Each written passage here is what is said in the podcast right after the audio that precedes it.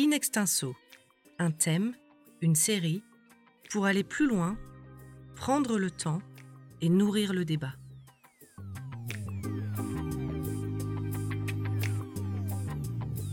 La démocratie, c'est littéralement le pouvoir exercé par le peuple. Elle ne se déploie évidemment pas de la même manière sous toutes les latitudes. Les États qui ont choisi ce régime, ou prétendent l'avoir choisi, l'appliquent chacun avec leur histoire, leurs institutions, leurs aspirations. Dans certains d'entre eux, la crise sanitaire a eu des impacts sur l'exercice de la démocratie. The Conversation a choisi d'explorer cette notion à travers une série de podcasts réalisés avec l'Institut des hautes études pour la science et la technologie et intitulé Quelle démocratie? On y parle de ces évolutions aux États-Unis, en France et en Chine. Les deux premiers États sont indéniablement des démocraties, même s'ils font régulièrement l'objet de critiques sévères. La Chine, elle, est un régime autoritaire qui pourtant se prétend démocratique. Comment la démocratie s'exerce-t-elle? Comment se construit-elle? Quel danger la menace? Je suis Françoise Marmouillet, journaliste pour The Conversation.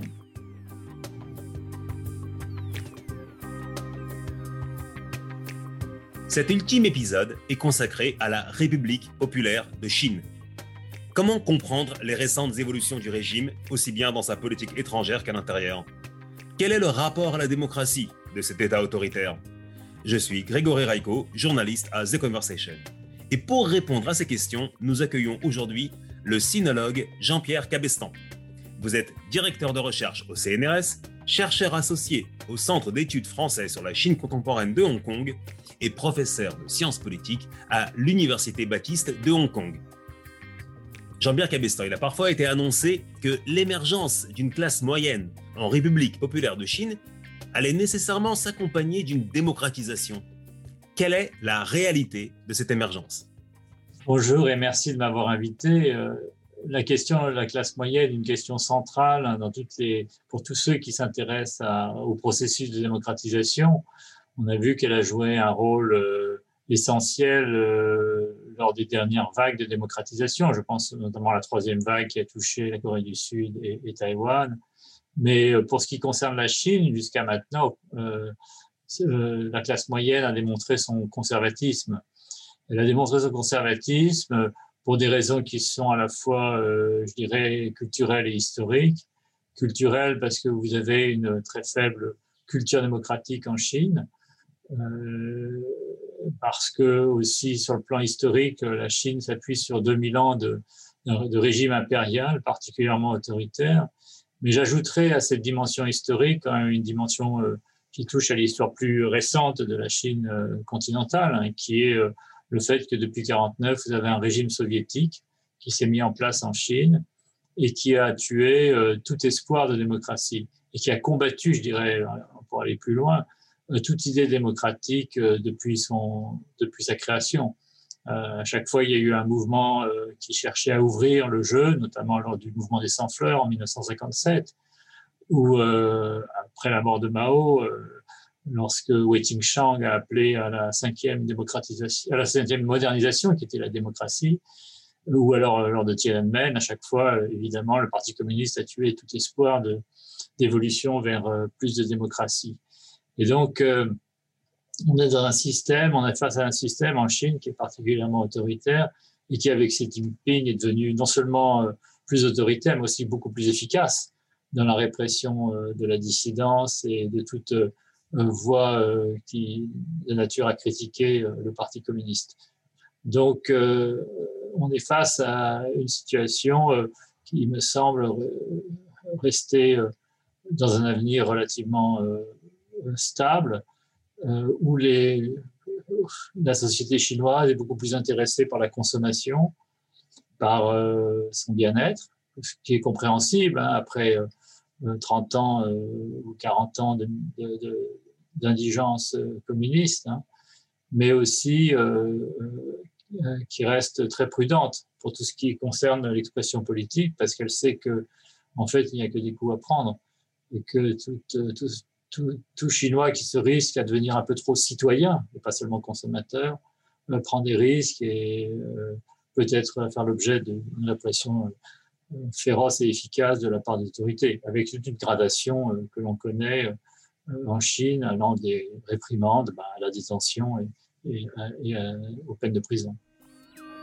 In extenso, un thème, une série, pour aller plus loin, prendre le temps et nourrir le débat. Est-ce qu'il existe malgré tout des espaces de liberté pour les Chinois? Je pense notamment à Internet ou aux réseaux sociaux. Et puis, au sein de ce Parti communiste chinois, est-ce qu'on a des espaces de débat pluraliste je pense qu'il faut d'abord peut-être rappeler que depuis 1979, hein, le début des réformes, la Chine n'est plus totalitaire, elle est autoritaire. Et ceux qui pensent qu'on est revenu à un régime totalitaire, à mon avis, euh, exagèrent un peu le, le caractère répressif du régime. En fait, le, régime autoritaire euh, qui est maintenant présidé par Xi Jinping est extrêmement euh, intelligent hein, dans sa répression. Il, il a continué d'offrir des espaces de liberté indéniables euh, et, euh, inexistants auparavant à la société chinoise, par exemple l'accès au passeport, le droit de voyager, la liberté économique aussi, le droit d'entreprendre, le droit de s'enrichir. Tout ça, ce sont des libertés qui n'existaient pas à l'époque euh, de Mao. La liberté aussi de parler dans les lieux privés des questions politiques. mais évidemment, là où la liberté s'arrête, c'est tout, ce qui est expression publique des idées politiques ou des questions sensibles et évidemment tout de suite très euh, réglementé et puis réprimé. Pour ce qui concerne Internet, euh, je pense qu'il y a une répression, euh, un cadrage très, très évident d'Internet. Maintenant, il faut se méfier parce que d'abord, la surveillance d'Internet n'est jamais totalement, totalement fiable. Il y a beaucoup de, failles dans le système. Ensuite, parce que le régime ne réprime pas toutes les communications Internet. Au contraire, il utilise l'Internet à la fois pour euh, s'informer sur l'état d'esprit de la population et pour réprimer euh, ben, les, expressions les plus extrêmes ou les plus euh, dommageables pour le pouvoir politique. Maintenant, outre l'Internet, je pense qu'il y a aussi une hiérarchisation des libertés en Chine. Je pense que ce qu'on voit pas toujours bien de l'extérieur, c'est que les élites en fait, jouissent beaucoup plus de liberté que le vulgum pecus, si vous voulez, que les gens euh, qui n'ont pas de, d'influence dans la société. Alors évidemment, euh, les, libertés des élites sont pas sans, sans, limite. On a vu récemment avec la, la, condamnation d'un, homme d'affaires très connu qui s'appelle Zheng Zichang et qui avait pourtant des, des relations en haut lieu. Mais dans l'ensemble, et je vois dans les milieux intellectuels, dans les milieux universitaires, vous avez quand même une plus grande latitude de, d'action euh, que euh, au sein de la société dans son ensemble. Donc il faut se, il faut se méfier de, de, ces, de cette euh, réalité. Enfin, il faut prendre en compte cette réalité. La deuxième chose, c'est que bah, dans le Parti communiste, vous avez évidemment là aussi une très forte hiérarchie. La piétaille du parti n'a pas beaucoup de voix au chapitre. Hein. Elle est là pour en fait diffuser les instructions du parti, euh, surveiller la population ou même la, protéger, comme c'est le cas lors de la crise du Covid, encadrer la population. Mais euh, les, sur les 92 millions de membres du parti, vous avez probablement 600 000 membres, ce qu'on appelle les cadres dirigeants en Chine, qui ont voix au chapitre et qui peuvent avoir, peuvent avoir à l'échelon central ou à l'échelon local une influence sur les politiques euh, ou les décisions prises par le parti. In extenso, un thème, une série, pour aller plus loin prendre le temps et nourrir le débat. Tout au sommet de ce système pyramidal du Parti communiste chinois, il y a un homme, Xi Jinping. Il en est le secrétaire général depuis 2012 et il est le président de la République populaire depuis 2013.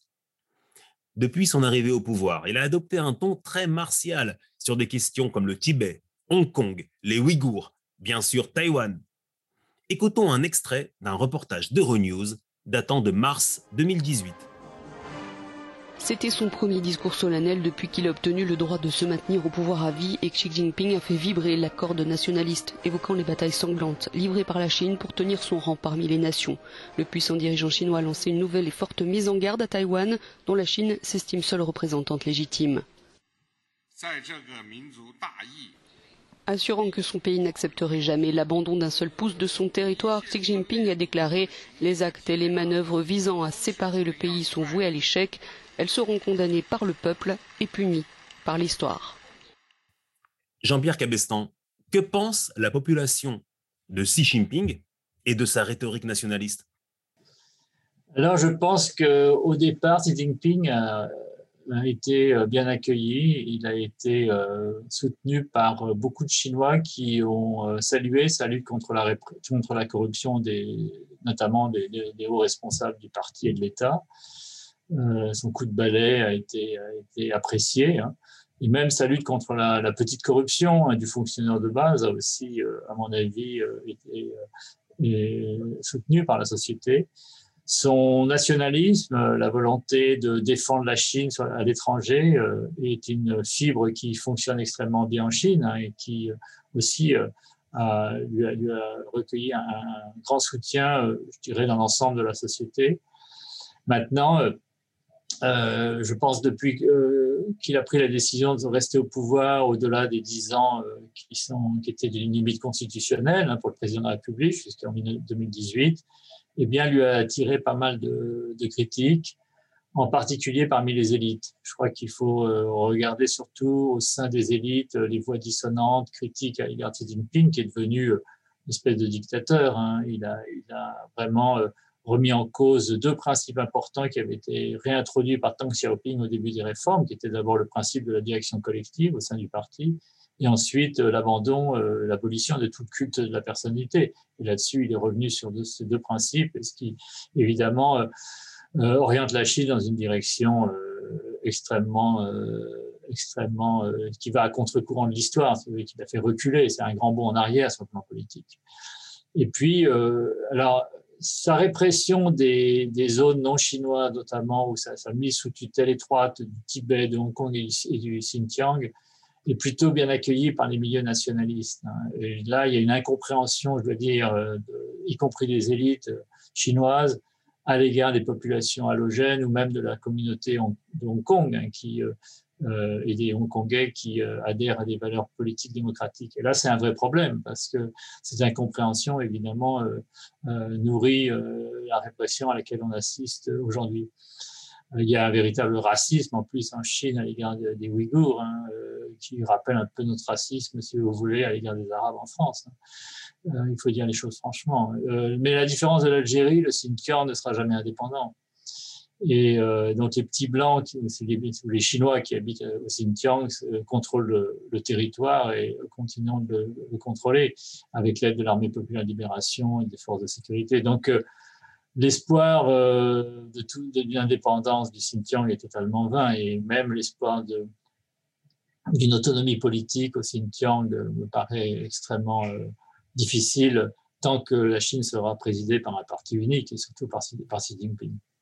Quand on parle de Chine et de démocratie, on pense à Taïwan. Cette île, qu'est-ce qu'elle représente aux yeux de Pékin? Est-ce que c'est une sorte de contre-modèle? Et puis, comment est-ce qu'elle est perçue par la population chinoise? Je pense que Taïwan, c'est l'anti-Chine populaire. Elle démontre la compatibilité entre les valeurs euh, confucéenne et la démocratie euh, libérale, entre euh, d'un côté des valeurs qui sont plutôt des valeurs hiérarchiques, une morale assez conventionnelle, mais aussi un pluralisme politique, des élections libres, et une société qui est beaucoup plus apaisée hein, dans ses relations sociales que la société continentale, et aussi beaucoup moins inégale. donc c'est un défi pour la Chine. C'est un défi parce que c'est euh, perçu comme une source de subversion, une source d'idées subversives, si vous voulez, euh, pour la société chinoise, tout au moins pour le Parti communiste. Alors maintenant, la société chinoise, difficile de savoir ce qu'elle pense. Ce que j'observe, si vous voulez, c'est que vous avez de plus en plus de Chinois qui essayent de se rendre à Taïwan, d'abord pour visiter, pour voir un petit peu ce que c'est, une démocratie à la chinoise. Ensuite, parce que moi, je le vois à travers mes étudiants, hein, c'est qu'il y a un intérêt pour euh, euh, l'expérience hein, politique taïwanaise de cette, démocratisation euh, réussie à l'échelle bah, d'une île de 23 millions, 24 millions d'habitants. Euh, donc il y, a, une forme d'attraction et d'intérêt. Moi, je vois à chaque fois qu'il y a des élections à Taïwan, vous avez un intérêt réel de, la part des, des élites chinoises, des gens qui veulent s'informer sur l'extérieur et sur, sur Taïwan. Maintenant, euh, bon, je pense que beaucoup de gens en Chine, euh, même favorables à Taïwan, hein, mesurent les différences entre Taïwan et la Chine continentale. D'abord, euh, la taille, évidemment, qui, joue un rôle important, mais aussi le fait que la culture politique du Kuomintang, le parti nationaliste créé par Sun Yat-sen et puis après dirigé par Chiang Kai-shek, a toujours été une culture politique libérale, en fait, constitutionnaliste, hein, inspirée par les Lumières, inspirée par Montesquieu, qui, était une des références essentielles de Sun Yat-sen, tandis que la culture politique du Parti communiste est une culture politique léniniste, euh, qui euh, ne croit qu'à la démocratie socialiste, qui veut dire démocratie dirigée par un parti unique, qui est le Parti communiste. Donc, tant que vous obéissez au Parti communiste, vous pouvez euh, débattre et proposer des idées euh, c'est ce qu'on appelle la démocratie consultative en Chine, mais euh, c'est le Parti communiste qui vous, consulte et c'est lui qui décide qui se présente aux élections. Et c'est un système que on voit aujourd'hui euh, étendu à, la région administrative spéciale de Hong Kong. Hein. Euh, et donc, euh, c'est pas de la démocratie, c'est de la dictature euh, avec une forme de, consultation de la, de la population. In extenso, un thème, une série, pour aller plus loin, prendre le temps et nourrir le débat. Le bilan s'alourdit en Chine où un virus proche du SRAS a fait désormais six morts, tous dans la ville de Wuhan, le foyer vraisemblable de l'épidémie. Par ailleurs, des dizaines de cas supplémentaires ont été recensés, ce qui porte à près de 300 le nombre total de personnes infectées, selon les données officielles des autorités chinoises, qui tentent de contenir ce nouveau type de coronavirus dont les symptômes s'apparentent à une pneumonie. On vient d'entendre un reportage d'Euronews de janvier 2020 au tout début de la pandémie de ce qui ne s'appelait pas encore Covid-19. Un an et demi plus tard, est-ce que la République populaire de Chine a été affaiblie ou au contraire renforcée par cette crise sanitaire qui, rappelons-le, est née sur son territoire? Dans l'ensemble, la Chine est sortie renforcée de cette crise. D'abord parce qu'elle a, bien et rapidement euh, jugulé. Elle a peu de cas. Euh, son économie repart très rapidement et euh, la population est assez, euh, si vous voulez, euh, favorablement impressionnée de la manière dont Xi Jinping et les Chinois ont géré cette crise. Alors évidemment, il y a eu au début des cafouillages, il y a une volonté d'étouffer bah, les, surtout les lanceurs d'alerte. Hein. Et ce qui est intéressant justement, c'est que si les lanceurs d'alerte ont été au départ étouffés en Chine continentale, ces lanceurs d'alerte ont, ont, transmis les informations à Taïwan qui a très rapidement, dès la fin de 2019, a pris des mesures de protection en fermant ses frontières, euh, en testant, euh, et euh, ce qui montre qu'il n'y a pas que les dictatures qui savent gérer les crises. Et parmi ces facteurs, si vous voulez, le facteur politique, les facteurs de, réussite hein, dans la gestion d'une crise sanitaire, les facteurs politiques n'est peut-être pas le facteur essentiel. Le facteur essentiel, c'est davantage d'avoir des frontières étanches. Et quand on est une île, on a plus facilement des frontières étanches. C'est le cas de Taïwan, c'est le, cas du Japon. C'est le cas dans une certaine mesure aussi de la Corée du Sud, hein, qui a une frontière terrestre unique, euh, c'est avec la Corée du Nord. Et donc, euh, et puis il y a une dimension culturelle, hein, qui est le fait qu'en Asie orientale, euh, il y a eu la crise du SRAS, les gens portent facilement des masques, et donc, les mesures de prévention sont beaucoup plus facilement acceptées, si vous voulez, euh, sur le plan culturel qu'en euh, Occident. Donc, autant de, données qui euh, montrent que c'est pas seulement la Chine qui a réussi, mais beaucoup de pays qui ont pris, si vous voulez, des mesures de sécurisation et des mesures préemptives à temps et qui sont difficiles pour des raisons qui tiennent à notre intégration hein, européenne à, à, complètement répliquer de manière, si vous voulez, mécanique sur le continent européen et notamment en France. Donc, euh, euh, la Chine essaie de nous donner des leçons de gouvernance. La grande faiblesse de la Chine, quand même, ça reste l'opacité de son système. Hein. Le fait que vous avez un pays d'un milliard quatre qui est dirigé par une société secrète, qui est le Parti communiste, qui décide euh, derrière de, en fait, des murailles assez élevées, euh, sort de l'humanité, environ un cinquième de l'humanité. Hein. Et donc, euh, et ça, cette opacité euh, ne pourra se perpétuer en fait que tant que que les, les Chinois resteront, euh, si vous voulez, distants du politique. Et tant que les contribuables chinois ne chercheront pas à, savoir exactement comment leurs impôts sont utilisés et comment ben, finalement leurs responsables sont élus. Euh, comme vous le savez, euh, probablement, c'est qu'en Chine, aucun responsable local n'est véritablement choisi par la population, y compris à l'échelon local. et même dans les villages, les candidats au, poste de responsable des villages sont en fait d'abord triés sur le volet par le Parti communiste hein, avant d'être élus. Donc, il n'y a pas véritablement d'expression autonome politique de la société chinoise. Et ça, tant que le Parti communiste sera au pouvoir, ce sera impossible. Et ce que j'ajouterais pour conclure, c'est que en fait, c'est un système qui est extrêmement difficile à réformer. Parce que dès que vous souhaitez le réformer, euh, vous mettez le doigt dans un engrenage qui est difficilement contrôlable et qui se termine toujours par une revendication qui est une voix, euh, une personne, une voix, et donc euh, qui remet finalement en cause le, principe du parti unique et donc ouvre la porte sur l'inconnu démocratique. Et au plan international, l'image de la Chine, est-ce qu'elle sort renforcée de cette crise? Sur le plan international, je pense que son image, euh, pour faire simple, euh, elle s'est beaucoup détériorée dans le Nord, et tous les sondages d'opinion l'ont montré, hein, dans les pays développés, en Europe, euh, aux États-Unis, en Amérique du Nord et dans les pays démocratiques d'Asie.